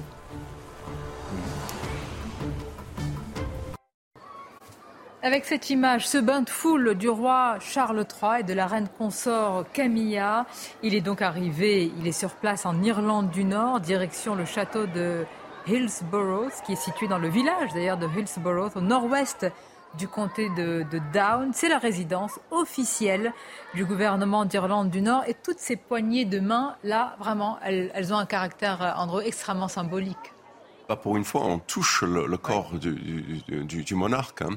Il a l'air d'aimer ça. Euh, vraiment, ça, me touche, c'est extraordinaire. On, le disait froid, distant, un, peu maladroit. Et je trouve qu'il se passionne pour, euh, pour ce contact-là. C'est vrai qu'on ne le connaissait pas. Hein. Mm. c'est encore mm. plus vous qui le connaissez et qui le mm. suivez. On ne le connaissait pas ainsi, euh, Jérémy. Bon, c'est un moment aussi très particulier. Hein. Il doit profiter lui-même de ce bain de foule peut-être un peu inattendu en Irlande du Nord alors qu'on lui a promis un voyage sous tension. En fait, il, a beaucoup changé ces dernières années. Euh, depuis la mort de Diana, il, y a, il a eu comme une métamorphose. Mais en même temps, Charles a toujours été quelqu'un de très sensible. Euh, il a toujours aimé les gens. Euh, quand il était jeune, il se laissait embrasser dans la rue par les filles qui, ne voudraient peut-être pas. Ça. On peut tous être droits à ce niveau-là. Oui. Et donc, il, et donc il, a le sens de l'humour. Il a le sens de l'humour, même si c'est gardé surtout pour euh, le monde privé. Euh, il a joué un rôle extraordinaire en empêchant la construction d'une nouvelle aile de la Galerie nationale en disant que c'était comme une verrue, le nouveau projet a été comme une verrue sur le visage d'un vieil ami. Ça a fait rire tout le monde et du jour au lendemain, le projet a été annulé, remplacé par quelqu'un, quelque chose d'autre. Donc c'est quelqu'un qui, qui, comme, qui rayonne à sa façon euh, depuis longtemps. Et là, il est finalement seul dans son élément. Écoutez, regardez, il y a des selfies, il y a des embrassades, il y a des poignées de main. Voilà un voyage qui était décrit par la presse comme étant sous tension. Et au final, c'est un bain de foule du roi.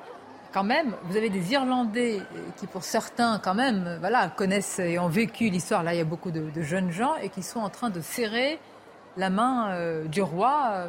Je ne sais pas s'ils vont presque dire euh, God save the king, mais euh, peut-être le pense en même, en même temps, ce qui est très difficile pour lui, imaginez, enfin, là, il peut fendre l'armure, mais il a été euh, dans l'ombre de sa mère pendant tant et tant et tant d'années. Donc, euh, dire, il a 73 ans, si je me trompe pas. Euh, voilà, donc là, euh, il peut être quelque part lui-même. Je pense aussi que son bonheur privé, le fait que euh, il ait pu se marier avec Kemia, qu'elle-même soit reconnue par la reine mère. Enfin, dire, voilà, il a trouvé aussi une stabilité personnelle pour un, homme dont la vie a été quand même particulièrement perpétuée. Il faut se souvenir que quand Lady Diana est, est, est décédée, enfin, dire, il était euh, décrié parce qu'il a porté une partie de, de, cette Vous avez raison de, le rappeler et euh, surtout responsabilité-là. Peut-être arrêtons-nous sur le destin aussi de la reine consort Camilla qui a été euh, véritablement conspuée, qui a été poursuivie. Elle a, elle a, même parlé vraiment d'une période extrêmement dure et qui se retrouve aujourd'hui, alors toujours deux pas derrière le roi, c'est ainsi, c'est le protocole, mais qui se retrouve à cette, cette fonction, c'est quand même un destin hors norme. D'autant plus qu'on ne le mesure pas, on le mesure pas en France, mais euh, nos amis britanniques autour de la table, euh, c'est que les tabloïds en Angleterre, on ne connaît pas ça en France.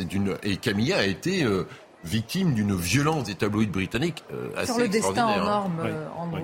depuis un très jeune âge, ils s'aiment, malgré tout, et plus ou moins en secret vous vous y connaissez en secret avec euh, François Mitterrand et sa, sa, sa deuxième famille. Mais, mais euh, mm. ça c'est bien euh, envoyé, oui. Euh, mais, mais, Diana disait dans, dans, cette interview catastrophique et célébrissime qu'ils étaient trois dans leur mariage. Donc elle a toujours été un peu là. Trop. Et, exactement, exactement. Ah, voyez, vous êtes monarchiste aussi. Non, mais on suit. Et, et euh, malheureusement, il y a eu des fuites dans, dans cette fameuse presse très agressive. Donc on, on a connu malheureusement des détails sur leur, leur vie sexuelle. Donc il y avait vraiment une période extrêmement hum, salissante. Donc on souffert les enfants. Et même il y a des décennies maintenant. Et je pense que vraiment l'être humain est capable d'oublier et, et, et d'accepter la, le, le développement personnel d'un individu. Euh, Charles est devenu lui-même, il, il, il, faut le voir, là, il est devenu lui-même. Euh, je sais, il faut qu'on se rende... Oui, et elle aussi. Il faut qu'on se rende compte, alors, j'allais dire du poids, du symbole de ces images. C'est l'Irlande du Nord, oui, avec toute l'histoire. Et nous un, avons ce roi qui est quand même train... un effet loupe. Vous avez Mais raison. Significatif. Vous avez raison. Significatif, pour déjà un premier point, c'est que on voit que Charles fait son travail de roi. C'est pas donné à tout le monde. Certains euh, arrivent à des fonctions, ils sont incapables de le faire. Je pense à un ancien président de la République française où on se dit il est arrivé président de la République, mais euh, s'appelait François Hollande. On a l'impression qu'il a jamais. Pas, moi, je pensais que vous parliez à Nicolas Sarkozy, mais costume, euh... là, restons au-dessus des partis et concentrons-nous et sur la, la deuxième partie. Euh, concernant son épouse, ça montre aussi une chose. D'abord, je pense qu'elle n'a rien oublié. On n'oublie pas. Mais on peut passer par-dessus et on en devient plus fort. Mmh. Faut, il faut pouvoir en devenir plus fort en étant meilleur avec de la bonté, ou alors on peut en devenir plus fort en devenant plus méchant. Et ça, c'est tout l'être humain. Euh, J'espère que ça va être une bonne reine.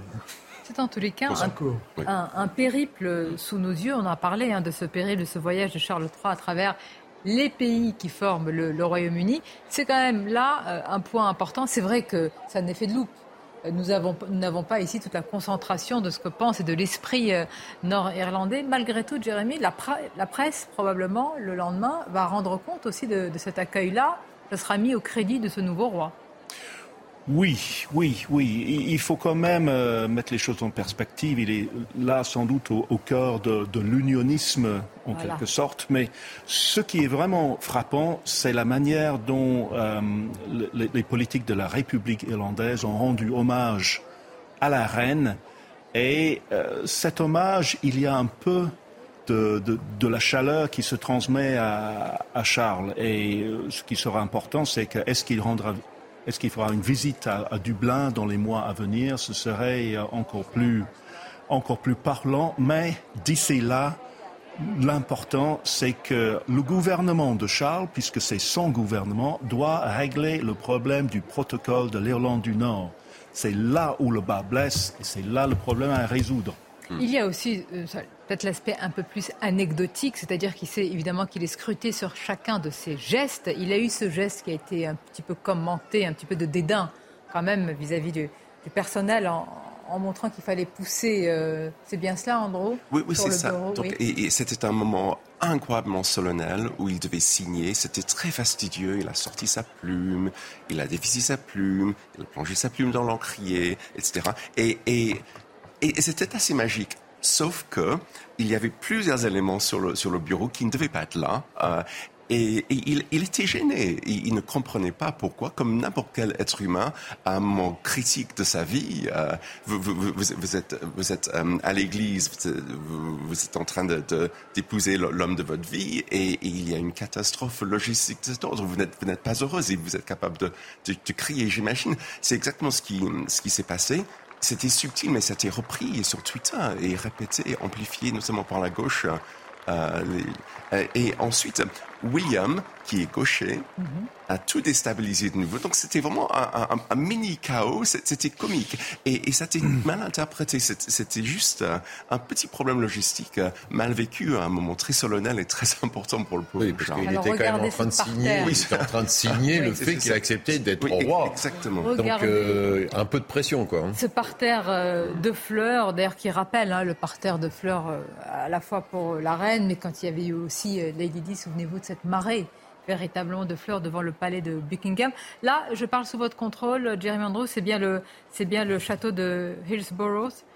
Euh, ici, ce sont devant les, les grilles de, de ce château-là. Je le rappelle quand même, c'est la résidence, c'est pour ça que je disais aspect éminemment symbolique, officiel du gouvernement d'Irlande du, Du Nord. gouverneur, je Du pense. C'est-à-dire le, le représentant Exactement. Royal euh, là. Et euh, en fait, c'est une sorte de répétition de, de la scène devant euh, Buckingham Palace. Euh, C'est-à-dire, c'est c'est la même chose en 97, miniature. Euh, mais Mais on voit qu'il y prend du, si je puis dire, dans ce moment-là, du, du- du plaisir, puisqu'il reste, il salue. Regardez, plusieurs fois, il s'attarde avec son, son- son épouse. C'est aussi une autre facette de sa personnalité qui se découvre. Peut-être peut-être l'est- était-il ainsi, mais on le découvre aujourd'hui. Oui, il fend l'armure, il est lui-même peut-être, euh, alors que euh, voilà, il est que dans l'ombre de sa mère pendant euh, tant de décennies. Euh, voilà. C'est très contrôlé en même Ouais. temps. C'est très contrôlé parce que la reine a, a montré la voie. Il faut, il faut un peu de chaleur hu- humaine, mais il ne, il ne f- il ne faut pas trop. Parce que quand on en fait trop, ça a souvent l'effet euh, inverse à la fin. Euh, on a l'air euh, insincère. Et, mais là, en, en- en même temps, il doit passer sa vie. En ce moment entre ces bains de foule et des discours très officiels où son, son verbe, comme on dit en, en- en français, euh, sera très attendu. Et quel sera, quel sera le message? Quel sera le message qu'il aura pour les Irlandais, surtout ceux de- de- du Nord, mais de tous les Irlandais? On attend là de voir. Alors il y a aussi, on va continuer hein, dans l'énumération des paradoxes et des dualités. C'est vrai qu'on parle d'un nouveau roi, qui est un phénomène de nouveauté pour, et je ne le dis pas de manière euh, triviale, pour un ancien couple, pas pour un vieux, mais pour un couple que l'on connaît depuis longtemps. C'est vrai qu'il y a à la fois une image de nouveauté, c'est un nouveau roi, et de quelqu'un qu'on a toujours vu, hein, qui a toujours été là dans l'ombre de sa mère. Ouais, mais il était dans l'ombre. Oui. Ah, peut-être qu'on va écouter, pardonnez-moi juste ce moment, les coups de canon et cérémonial.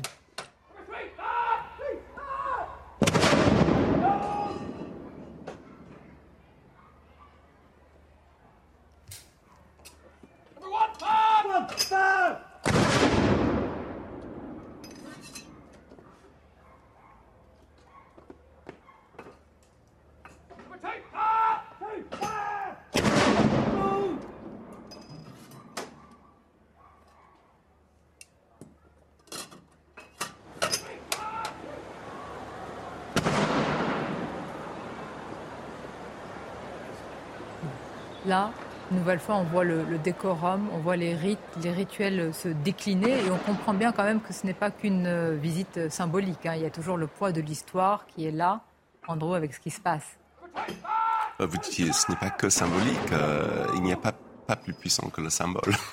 Exactement, tout Ça est, définit toutes nos cultures. tout est extrêmement politique. Est-ce qu'il pourrait, alors ce n'est pas peut-être l'heure des, des discours, mais est-ce qu'il pourrait y avoir des, des gestes déjà d'ouverture, des gestes de, de réconciliation euh, en cette période-là, ou est-ce que là, c'est vraiment le deuil, le recueillement, l'émotion qui prime? Ce n'est pas un homme politique euh, et ce n'est pas le moment. Je, je ne pense pas. Peut-être que. Non, non. À part dire son, son admiration. Des Irlandais, ça, ça, ça rend reconnaissance. Il ne peut pas faire un pas plus affirmé, plus. Euh, non, il ne peut pas le faire. Peut-être ce qui marquera, peut-être, on verra si à un moment donné il serre la main aux représentants du Sinn Féin, par exemple, si à un moment donné il y a ce type de rencontre, mais qui sera protocolaire. Mais il ne peut pas, par exemple, vous évoquez le, le protocole nord-irlandais, qui est vraiment au cœur du problème du Brexit et du lien entre la Grande-Bretagne et, l'Union européenne, il ne peut pas s'exprimer dessus. Mais si déjà il y a un, échange de poignées de main, quelques mots d'échanger avec les représentants du Sinn Féin, qui représentent pour nos téléspectateurs les, les protestants, euh, de, les euh, catholiques pardon, d'Irlande du Nord, ça sera déjà euh, voilà, un élément important que vous évoquez la visite d'Elisabeth II en Irlande il y a, en 2011. Ce type de, situation. Euh, voilà. Ça sera les rencontres entre les communautés, comment ça va être géré? Ça lui appartient en partie par les invitations qu'il va faire, mais en partie de l'autre côté par ceux qui accepteront ou pas les invitations. C'est pour ça que j'ai dit tout à l'heure, le fait que le Sinn Féin soit présent, a accepté d'être présent, que les représentants du, Sinn Féin ont signé le registre des, des condoléances c'est pas un geste. Je pense que tout le monde a intérêt à accepter. Oui. Il faut, il faut en faire partie. Il faut avoir l'intelligence de le faire. Oui, ils ont l'intelligence de le faire. Alors, dans la conflictualité, c'est important. Ah, le fait soit présent. Est-ce que vous pouvez nous commenter justement euh, ce, drapeau, ce qui symbolise là alors qu'on flotte en ce moment? Ce qui est important là, c'est qu'on voit la harpe irlandaise. Euh, et je ne suis pas très fort en héraldique, peut-être qu'Andrew est plus fort que moi, mais le fait que le, le quartier soit en bas indique qu'il est en Irlande. Quelque chose comme ça. Et les, les lions rampants que l'on voit au-dessus. Pardon, passant. Lions passants au-dessus. Léopard. C'est pas le léopard au-dessus? C'est le lion rampant, c'est le fameux symbole. Ah, euh, euh, dans la héraldique, si mes souvenirs sont bons, léopard et lion euh, sont quasi identiques. Mais là, c'est le lion rampant, hein, c'est le fameux symbole. Alors qu'on voit ce parterre de fleurs, ces personnes aussi venues saluer le roi Charles et son épouse, avec différentes générations. C'est ce qui m'a interpellé tout à l'heure. Je ne sais pas si c'est un public. Euh, si vous permettez, pour le drapeau, c'est une harpe irlandaise, ça veut dire qu'il est en pays celtique. Exactement. C'est le symbole. C'est pas des Saxons. Oui. Le fait qu'il y ait cette, euh, cette diversité de, générations, Jérémy, on a vu des, jeunes enfants qui ont salué le roi, des familles euh, également. Bon, c'est évidemment un symbole de, convivialité en Irlande du Nord, mais c'est important aussi, hein, ces nouvelles générations qui sont venues. Oui, euh, et, il faut dire que la reine, sa mère, avait une relation particulière avec les enfants. On a dit que, bon, elle avait quelque chose de maternel, d'accord, elle était mère elle-même de quatre enfants, mais dans, tout le contact avec le public, les enfants sont toujours mis en avant. Les enfants, c'est extraordinaire, mais les enfants adorent une reine ou un roi. Si on dit euh, c'est un président de la République qui s'est fait élire euh, avec euh, une majorité très large, ça ne les passionne pas. Mais si c'est quelqu'un qui peut porter une couronne, ça Même si leur vie n'est pas un conte de fées, hein, là, en, en, l'occurrence. Restons encore sur ce décorum. On a vu ces différents coups de euh, tirs de, de, canon, etc. Évidemment, ça, ça fait partie depuis plusieurs jours et ça continuera ainsi avec le point d'orgue lundi de ce décorum qui est totalement, en accepté, même, euh, j'allais dire, demandé, hein, voulu par le peuple britannique, euh, quelles que soient les différences. il y a forcément des controverses ah. sur le coût, le coût économique et écologique, mais ça, ça, ça les vaut. En fait, l'image est spectaculaire vraiment, c'est tellement au-dessus de, de, la vie, euh, de nos vies ordinaires. Euh, et, ça, ça, nous fait rêver, ça donne envie d'avancer. Et j'espère avancer ensemble. Toute nation a besoin de, besoin de rites. On a aussi nos rites républicains. Vous évoquez le 14 juillet, c'est un rite républicain très important. Le 11 novembre, pour nous, c'est aussi un rite républicain d'une autre manière. Bon, les Britanniques ont leur propre rite lié à leur propre, euh, leur propre histoire, et c'est important dans la cohésion, dans, dans cette mm mémoire longue d'avoir ce type euh, de rite. Euh, mais parfois qu'ils sont contestés, alors que ce soit, je ne sais pas en Grande-Bretagne, mais en France, justement, il y a de plus en plus un phénomène, ça participe de, de construction, parfois de contestation, de dire qu'on en fait trop à travers certaines cérémonies, à travers certaines fêtes euh, populaires. Là, évidemment, non. Là, nous sommes dans un moment d'unité. Il y a très très peu de voix discordantes. Au travers des cérémonies de ce type-là, c'est l'humain que l'on salue aussi. Et ça, il faut jamais l'oublier. Quand il évoquait le 11 novembre, euh, c'est aussi tous ceux qui sont morts pour qu'on puisse vivre dans un pays. Là, quand c'est l'armée, quand c'est avec ce décorum, euh, derrière, il faut sortir du décorum. C'est-à-dire, c'est un événement extraordinaire, on le marque de façon extraordinaire, mais on marque aussi l'humain, la vie, la continuité. C'est un hommage qui est donné aussi mmh. euh, à, ceux qui ont fait ce pays. Mmh. à mmh. travers. Alors ça, il faut l'expliquer. Sinon, les déconstructeurs vont l'emporter si on n'arrive pas à expliquer. si j'étais il y a quelques jours près du monument du, du, 11 novembre, il y a une statue de poilu près de chez moi. Il y avait un jeune 16-17 ans, avec une petite nana euh, sur les marches, et il me dit c'est qui ce monsieur? Je lui dis ben, c'est un poilu. C'est quoi? Et donc j'ai été, je lui ai obligé de lui dire ben, un poilu, ça, ça représente un soldat de la guerre de 14-18. J'ai eu honte pour l'école de mon pays. Le poids de l'histoire, la continuité. Vous la voyez euh, là avec ces images, avec ce château de Hillsborough où se trouve le roi Charles III. Une visite pas seulement symbolique, donc sur les terres d'Irlande du Nord. Merci de l'avoir commenté euh, avec moi, messieurs. Merci à vous. évidemment, ça va se poursuivre sur notre antenne. Bel après-midi à vous.